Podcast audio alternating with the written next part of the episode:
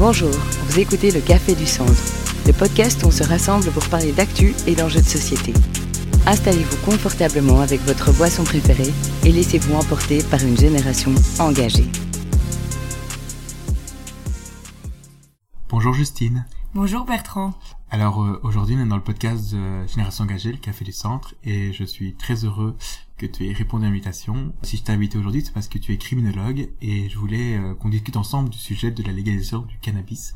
Mais d'abord, est-ce que tu peux encore, un peu plus te présenter pour euh, les personnes qui écoutent ce podcast? Oui, tout à fait. Donc bonjour à tous, je m'appelle Justine Koklejda, j'ai 26 ans et je suis criminologue. Actuellement, je travaille dans une ASBL qui s'appelle le Service Éducation pour la Santé où je suis chargée de projet en promotion de la santé en milieu carcéral. Donc euh, concrètement, qu'est-ce que ça veut dire? Bah, on, mène des actions, euh, des modules d'activité au sein des établissements pénitentiaires, tous les établissements pénitentiaires de Wallonie, euh, auprès de détenus, de personnes détenues, et ça sur des thématiques de santé. Et quand je parle de santé, je parle de santé au sens large du terme. Donc euh, oui, on, on, encourage la santé physique, mais également la santé mentale et la santé sociale. Donc c'est vraiment les trois grands types de santé euh, qu'on fait interagir. Et finalement, bah au travers d'une démarche promotion de, de, la santé, on essaye de permettre aux détenus euh, d'acquérir un pouvoir de décision, de d'action finalement sur sa propre santé. Et petite précision, l'ASBL a aussi un volet interculturel, même si je travaille pas directement dedans, mais c'est un peu les mêmes actions qu'on mène, mais auprès de publics euh, de personnes euh, d'origine étrangère. Et du coup, toi, Bertrand, euh, tu, si tu peux te présenter aussi peut-être pour les autres. Oui, bah oui, surtout c'est la première fois que, que j'interviens. Ah, donc moi, c'est Bertrand, j'ai 26 ans, j'habite à, à Grasse-Sologne. Euh, je passe beaucoup de temps à Liège aussi. Et je suis fonctionnaire, mais euh, voilà, dans un métier qui, euh, qui, qui, voilà, qui me plaît plus ou moins. Je suis toujours un peu à, à la recherche d'autres choses. Je suis quelqu'un qui n'est qui est pas toujours toujours tout à fait satisfait de ce qu'il veut. Mais euh, s'il y a bien une chose que je sais que je veux, c'est euh, de, de m'engager en politique. Et c'est pour ça que récemment j'ai été élu notamment avec une équipe avec euh, Juliane qui a déjà fait un podcast, Florian qui a déjà fait un podcast aussi et Estelle euh, dans l'équipe de Génération Engagée Liège. Et là, je suis secrétaire politique, donc je suis un peu l'agitateur d'idées euh, pour tous nos jeunes sur Liège. Et voilà ce que, ce que je peux dire de moi. Voilà, bah maintenant qu'on s'est présenté tous les deux, je te propose de passer à la séquence suivante, le lanceur des discussions. Ok.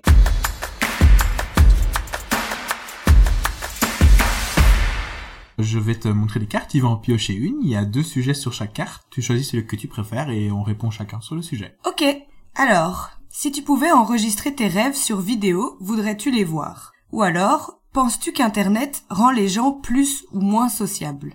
Je préfère si ça te va qu'on qu'on choisisse penses-tu qu'Internet rend les gens plus ou moins sociables? D'accord, d'accord. Je sais pas si tu veux commencer ou... Vas-y, tu peux, tu peux. The floor is yours. Donc, ben, je pense que c'est une question à laquelle on ne peut pas répondre par oui ou non. Enfin, plus ou moins, je pense que c'est quand même plus compliqué que ça. Enfin, d'un côté, le fait que il y ait des réseaux sociaux où on peut partager nos expériences, nos vécus avec des millions de gens, même des gens qu'on ne rencontrera probablement jamais. Je trouve que ça a un côté très social au contraire euh, de, de, des gens qui pourraient dire bah oui on, on, ne voit plus les gens en vrai donc ok c'est vrai aussi. Mais voilà le fait qu'on puisse partager autant de choses avec des gens de différentes cultures euh, de différents pays des, c'est quelque chose qui serait pas atteignable sans internet. Donc voilà ça pour ce côté là je pense que ça rend les gens plus sociables.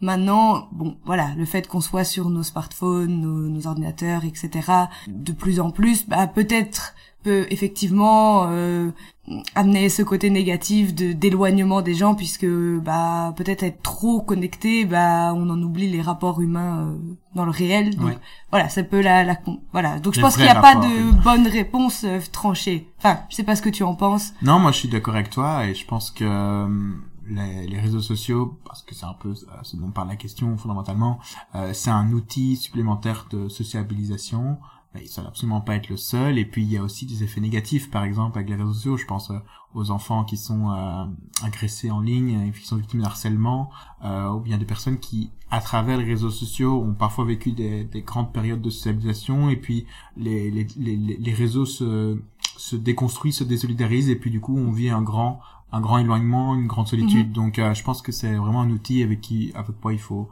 comme tu l'as dit, hein, tu peux partager ta vie, moi je peux partager euh, ce que je pense qui est important pour euh, de se battre dans la vie, etc. Euh, je peux partager d'expériences avec mes amis qui me font plaisir et c'est super chouette. Mais il y a aussi des aspects un peu moins chouettes. Je pense que dans dans le monde qui vient, on a vraiment besoin de se être euh, être ensemble, en face à face, euh, faire société, mais dans le réel et euh, en face à face discuter pour développer des solutions, et parler etc. Donc je pense que c'est important qu'on on ressorte un peu des, des bulles digitales et que on- voilà. Oui, trouver un équilibre en fait. C'est ça.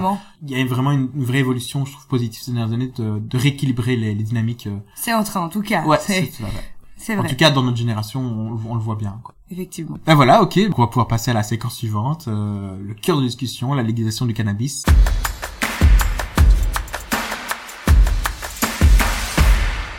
Voilà, donc on va débuter cette discussion ouverte. Euh, bah, je te propose de commencer par expliquer euh, quelle est ton expérience euh, dans ton métier euh, d'être peut-être éventuellement aussi chez les jeunes. Alors, euh, donc, euh, bah, avant de travailler au service éducation pour la santé, j'ai travaillé quelque temps dans un service de prévention des assuétudes.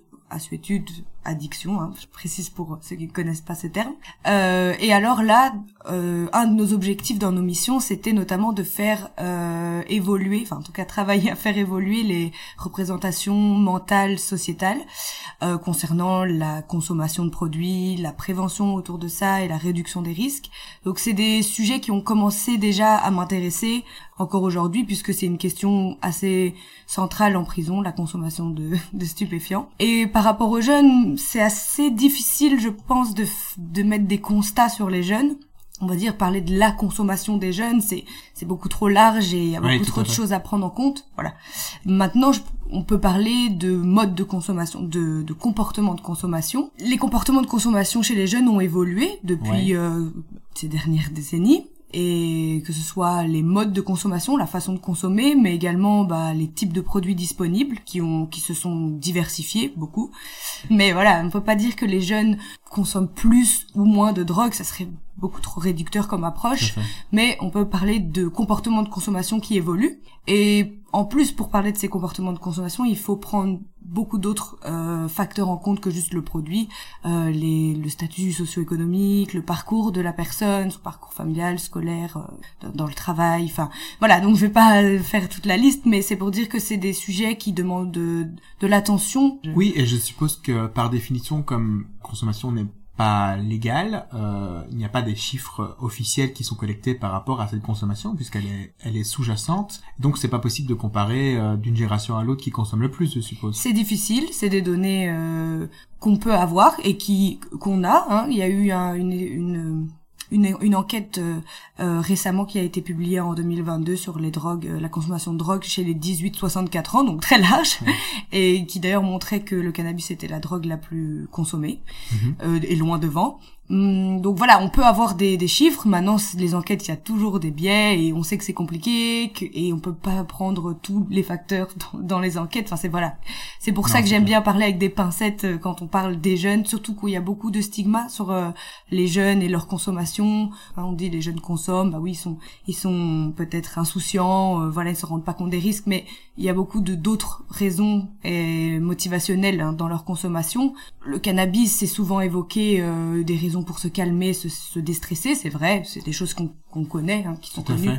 Mais au-delà de ça, il y a beaucoup, il y a aussi souvent la recherche de statut social, la recherche d'appartenance à un groupe, euh, tout simplement la recherche de liberté, la fuite du quotidien. Donc, il y a vraiment énormément de choses et on peut pas réduire la consommation d'un jeune à c'est un jeune, il comprend pas. Et toi, pourquoi tu t'intéresses euh, plus spécifiquement à ce sujet de Moi, je m'intéresse à ce sujet parce que je suis quelqu'un euh, de très pragmatique et euh, de très soucieux du bien commun. Mhm. Et euh, quand je décèle des choses qui se passent dans la société qui sont quand même relativement facilement évitables avec des mesures correctrices ou un peu de bonne volonté, j'ai envie de m'engager sur le sujet.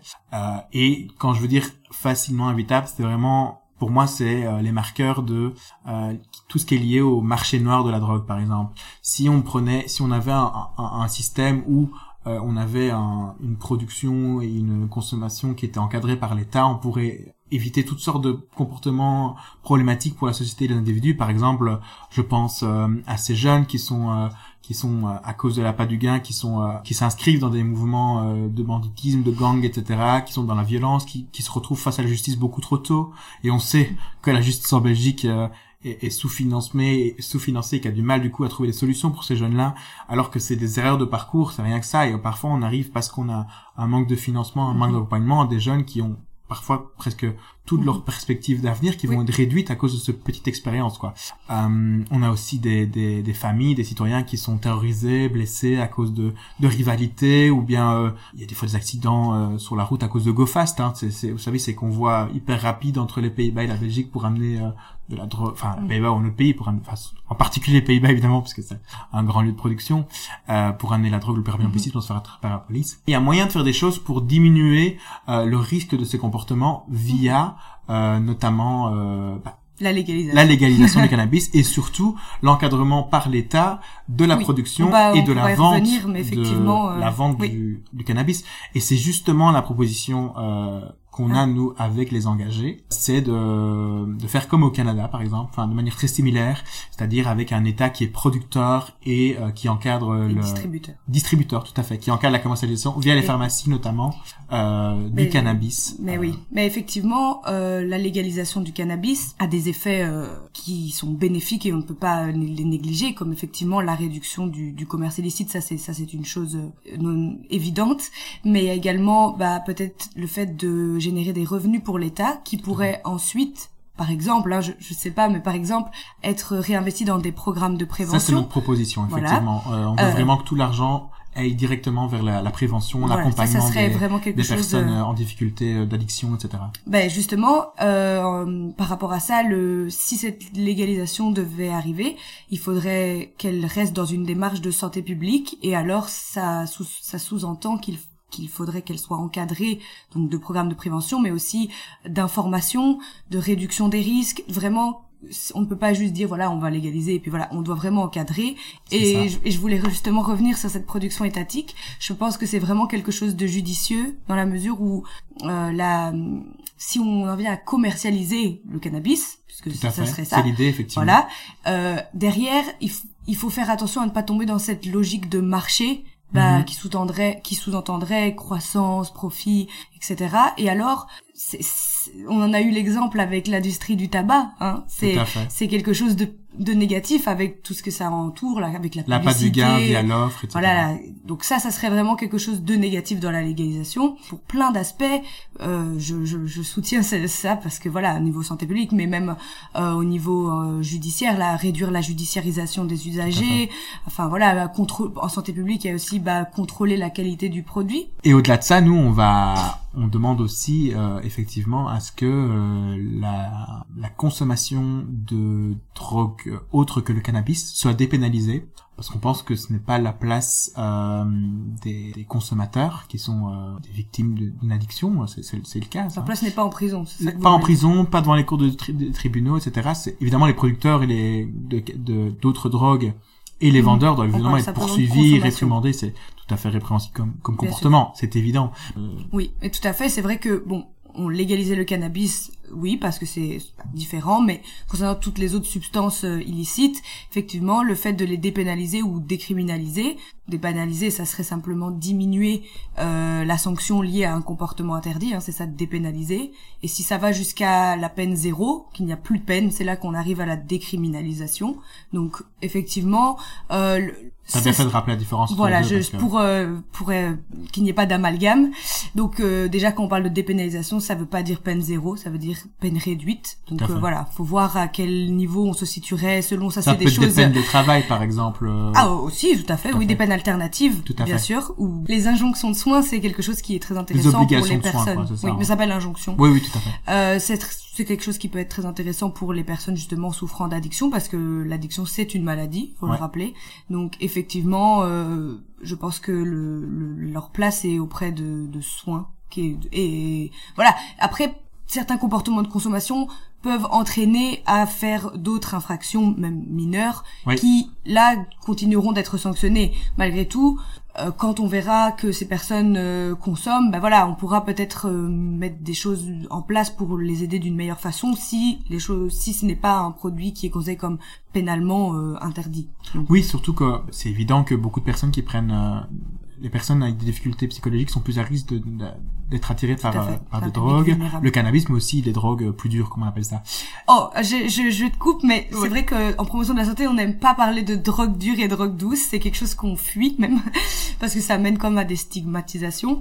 Mais on préfère pas parler d'usage dur et d'usage doux. Parfait, super. Donc voilà, On je comme désolée, c'était coup. Je juste connaissais pour, pas le euh, terme, donc, parce euh, que n'importe quelle apprendre. drogue peut être dure à un moment donné. Ça dépend à quelle fréquence et on la consomme et les quantités qu'on en consomme. Donc c'est vraiment, voilà, on parle d'usage dur, d'usage doux. Usage dur, usage doux. Donc, Voilà. euh, on peut avoir un usage dur du cannabis parce qu'on en consomme vraiment beaucoup, du coup, c'est ça. Donc, Voilà, si ça je peut comprends être bien. quelque chose qui, qui arrive. Et un usage doux de la cocaïne, par exemple. Mais Ok, voilà, ça c'est un autre débat. C'est juste pour ne pas faire de stigmatisation sur les usagers, voilà. Tout à fait. Ok, parfait. Et tu me disais euh, que le problème, c'est qu'en plus, en prison, il y a un manque d'accompagnement euh, psychologique. Euh, Dû à la su- surpopulation carcérale en fait. partie, parce que effectivement c'est pas tant le fait qu'on ne les veuille pas les prendre en charge, mais il n'a pas, il n'y a pas assez de personnel soignant pour les prendre en charge ça. correctement. C'est très compliqué. Donc la solution, euh, la prison n'est pas du tout une solution de d'aide et de soins pour ces pour ce type de profil, quoi. Tout à fait. Euh, J'aimerais revenir avec toi sur un sur un point. Euh, on entend beaucoup dans la société des gens qui disent oui, mais si on légifère le cannabis, à encourager les gens à, à, à se droguer, à consommer davantage. Et on voit même les jeunes parce qu'ils ont pas peur du risque, etc. Toi, avec ton expérience de criminologue ou ton expérience personnelle, qu'est-ce que tu penses de, de, de ce, de ce point de vue de... C'est quelque chose qu'on entend très souvent, effectivement, à tous les niveaux. Donc, euh, moi, ce que j'aimerais d'abord dire, c'est que, ok, il y a la loi d'un côté, mais il y a aussi la santé de l'autre, et c'est quand même deux choses différentes. Et le problème actuellement, c'est que la, lé- la législation actuelle n'a pas de fondement sanitaire. La dangerosité d'un produit ne peut pas être évaluée à- seulement en regardant la nature du produit. Il y a tellement de facteurs à prendre en compte, j'en parlais tout à l'heure, euh, avec euh, le parcours des personnes, etc. Déjà, déjà euh, juger la dangerosité d'un produit sur sa seule nature, c'est une manière erronée de penser la chose, à mon sens. Actuellement, la politique de tolérance zéro qui est mise en place, voilà, il faut dire, elle est clairement obsolète et elle crée, elle des effets néfastes, que ce soit en termes judiciaires, mais en termes de santé publique, en termes d'inclusion sociale. On voit effectivement, on peut, on, on va pas euh, faire de la démagogie. C'est vrai que depuis des décennies, on a constaté une augmentation du nombre euh, de personnes euh, concernées par l'usage de drogue, une diversification dans les produits disponibles, dans les modes de consommation, même dans le public euh, qui est concerné. Donc effectivement. Mais l'objectif central, un des objectifs centraux même de cette euh, criminalisation des, de l'usage de substances, c'est de réduire l'usage de substances. Or, il n'est pas atteint à l'heure actuelle, il Mhm. clairement. Donc on voit bien que euh, la prohibition et la sanction, ce sont des approches qui sont pas efficaces et euh, qui n'empêchent pas l'usage de drogue, puisque il faut quand même pouvoir traiter avec cette réalité. La drogue, elle est là, l'usage de drogue est là, il est présent malgré toutes ces euh, restrictions. Donc, euh, je pense que l'idée de la légalisation, elle est pas bien comprise par les gens. En fait, la demande existe de toute façon et parce qu'elle est poussée par des, des, des facteurs qui ne sont très une- difficilement chose, euh, bien sûr. euh, atteignables et, euh, et corrigeables. Je pense notamment au facteur du, du mal-être de plein de gens. euh, Bien sûr, il y a mal-être, beaucoup, beaucoup de si on facteurs. consomme de l'alcool, si on consomme Mhm. de drogue, c'est souvent aussi parce qu'on on n'est pas bien et il y a beaucoup de gens qui rentrent dans la drogue par ce chemin-là. Je dis souvent qu'il y a autant de facteurs motivationnels qu'il y a d'humains sur Terre. C'est pour donner l'idée que c'est tellement vaste les raisons de consommation qu'on ne peut pas juste euh, mettre tout dans le même panier.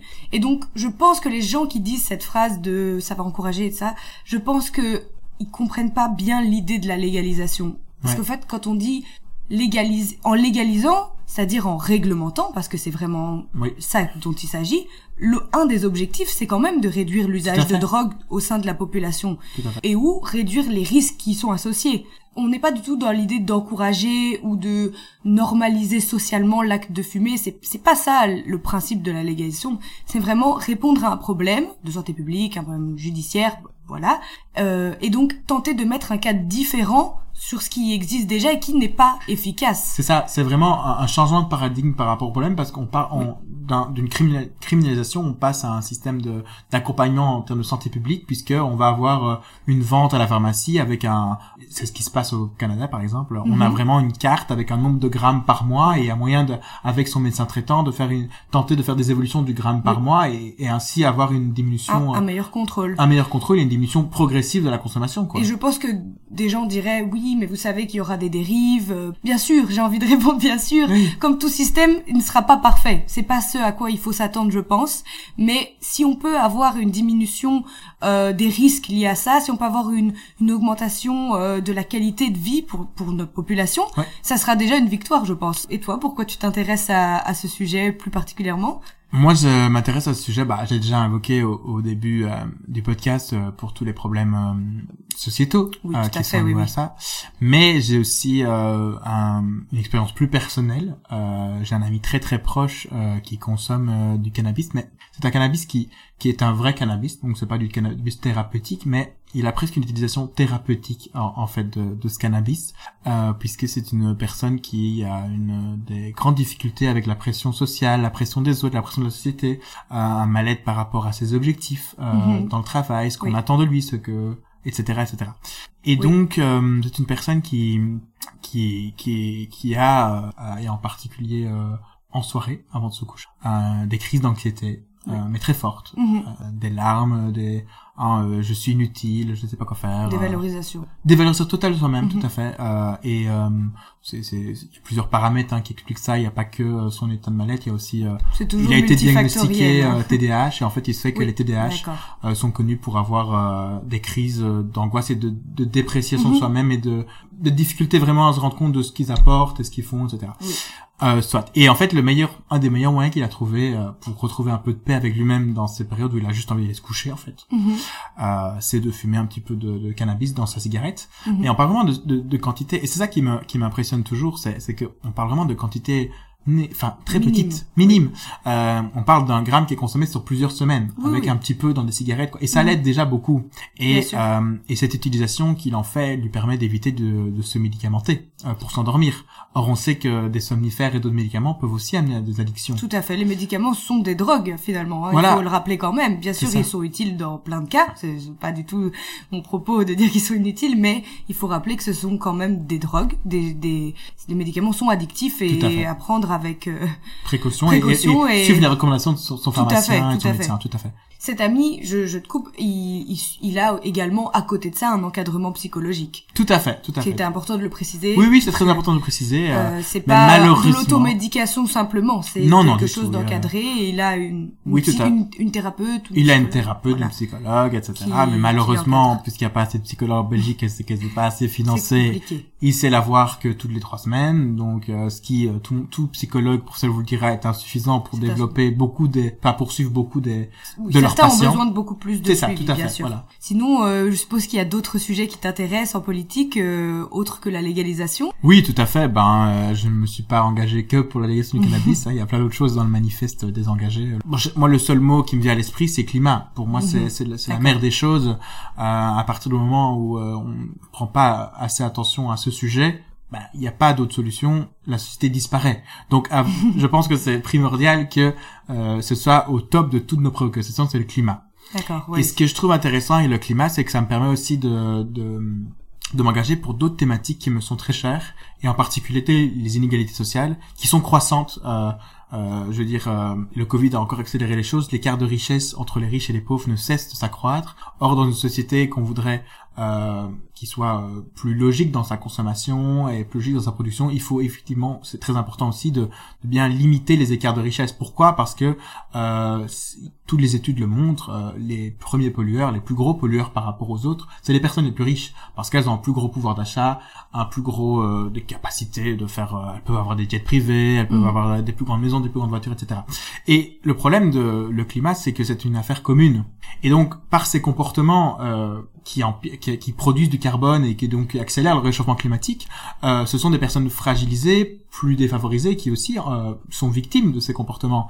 Et en particulier, je pense par exemple tous les pays du Sud, euh, l'Afrique, etc. On ne sait même pas si dans quelques années l'Afrique sera toujours vivable. Euh, euh, là, on parle, j'entends des gens qui s'inquiètent parfois de la migration de quelques migrants qui viennent d'Ukraine euh, ou de, de, de, Syrie, etc. Mais on, on, ne se rend pas compte que si on n'agit pas sur le, le, problème du réchauffement climatique, ce seront des, des centaines de milliers, des millions de, de personnes d'Afrique ou d'Inde, etc., qui devront migrer euh, parce que leur choix, mais par, choix, parce que ce sera invivable.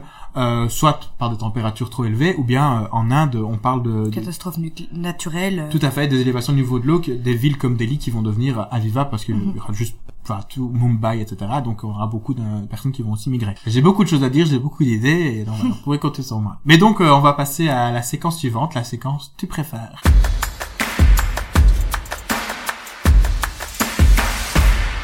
Alors le tu préfères c'est euh, tu préfères tout réussir sans savoir comment tu fais ou tu préfères lutter pour réussir et accomplir tes rêves? Dans les deux cas, tu réalises tes rêves. Donc ça c'est important. C'est une bonne question. Euh, je pense que je préférerais lutter pour euh, avoir plus une plus grande fierté de ce que j'ai accompli. Enfin, je pense bêtement puisque c'est pas si vieux mes études. Euh, oui, il y a des moments quand j'ai étudié de nombreuses heures euh, pour réviser mes examens. Oui, je pense que à ce moment-là, j'aurais plutôt choisi de réussir sans, sans savoir comment j'ai fait parce que dans ces moments-là, tu t'en peux plus. Mais une fois que tu reçois ton diplôme, bah, je pense que tu es vraiment heureux et fier d'avoir lutté pour ça et de savoir comment t'y arriver euh, et d'avoir ces connaissances. Euh. voilà, je voilà, c'est un exemple qui me vient, mais c'est parce que c'était un peu mon rêve d'être criminologue finalement. Donc voilà, je c'est ce qui me vient. Et toi, je ne sais pas si t'es d'accord avec moi. Moi, je préfère aussi euh, lutter pour réussir à accomplir mes rêves, euh, clairement, parce que je pense que c'est des expériences, des, des épreuves qu'on apprend, de la lutte, les, les idées, hein, euh, je veux dire, euh, la Révolution française, elle est venue par la lutte, etc. C'est des épreuves, en fait, que les, les, les grandes idées progressistes naissent.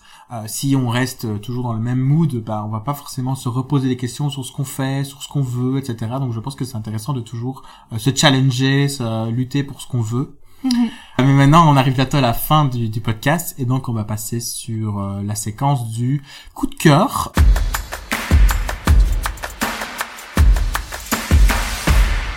Bah, mon coup de cœur, en tout cas du moment, c'est un documentaire produit, enfin réalisé par euh, le réseau RAJ, donc qui est le réseau là qui s'appelle réseau Relations Addiction et Justiciable, qui fait partie de euh, l'ASBL Ambulatoire Forêt.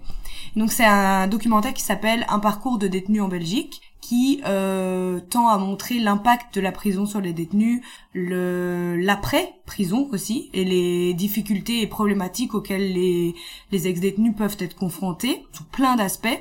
Et euh, c'est quelque chose qui qui est un documentaire qui est bien fait avec des témoignages euh, que ce soit des témoignages d'anciens détenus ou de détenus actuels et même de personnel pénitentiaire. Voilà, donc c'est vraiment un documentaire bien fait qui n'est pas accessible aux, aux tout venants on peut voir la bande-annonce sur YouTube, mais euh, pour visionner le documentaire, c'est le réseau qui vient présenter le documentaire sur la demande. Ils disaient qu'ils avaient peur qu'il y ait des mauvaises interprétations du film, donc ils préfèrent accompagner venir présenter le documentaire, le montrer et engager un débat pour vraiment que le message soit bien compris, pour que le message de sensibilisation soit pris euh, de la bonne manière. Et en plus, ce documentaire s'accompagne d'un petit fascicule, un petit, oui, un petit livret qui euh, apporte des informations complémentaires sur le système pénal et le système carcéral belge pour euh, certains qui n'auraient pas forcément euh, toutes les connaissances par rapport à ça, qui ne seraient pas du tout dans, dans ce milieu, mais qui voudraient s'y intéresser. Mais voilà, c'est un petit coup de cœur. le réseau est venu nous le présenter au sein de nos bureaux dans, dans l'ASBL où je travaille et j'ai vraiment apprécié. Donc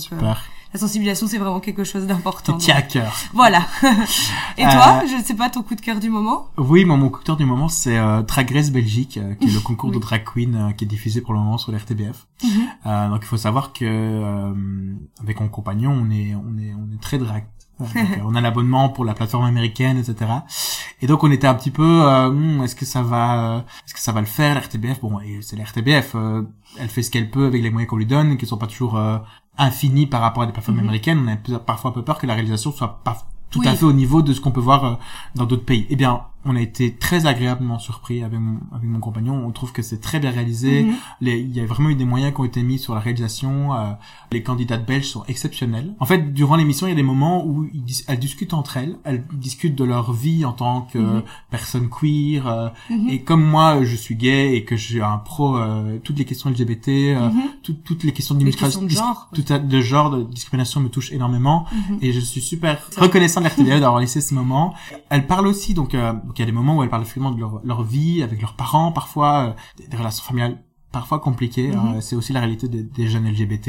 Et c'était super chouette. Franchement, euh, chapeau à l'RTBF et chapeau, en fait. euh, ouais, chapeau à nos queens belges du coup. et, euh, ben voilà, après le coup de cœur, euh, on sait déjà la fin de ce podcast. Bah, j'ai passé un excellent moment. Bah tant mieux, euh, t'es la bienvenue pour euh, n'importe quel autre sujet. en fait. Merci pour l'invitation en tout cas. Avec grand plaisir. Salut, merci à tous.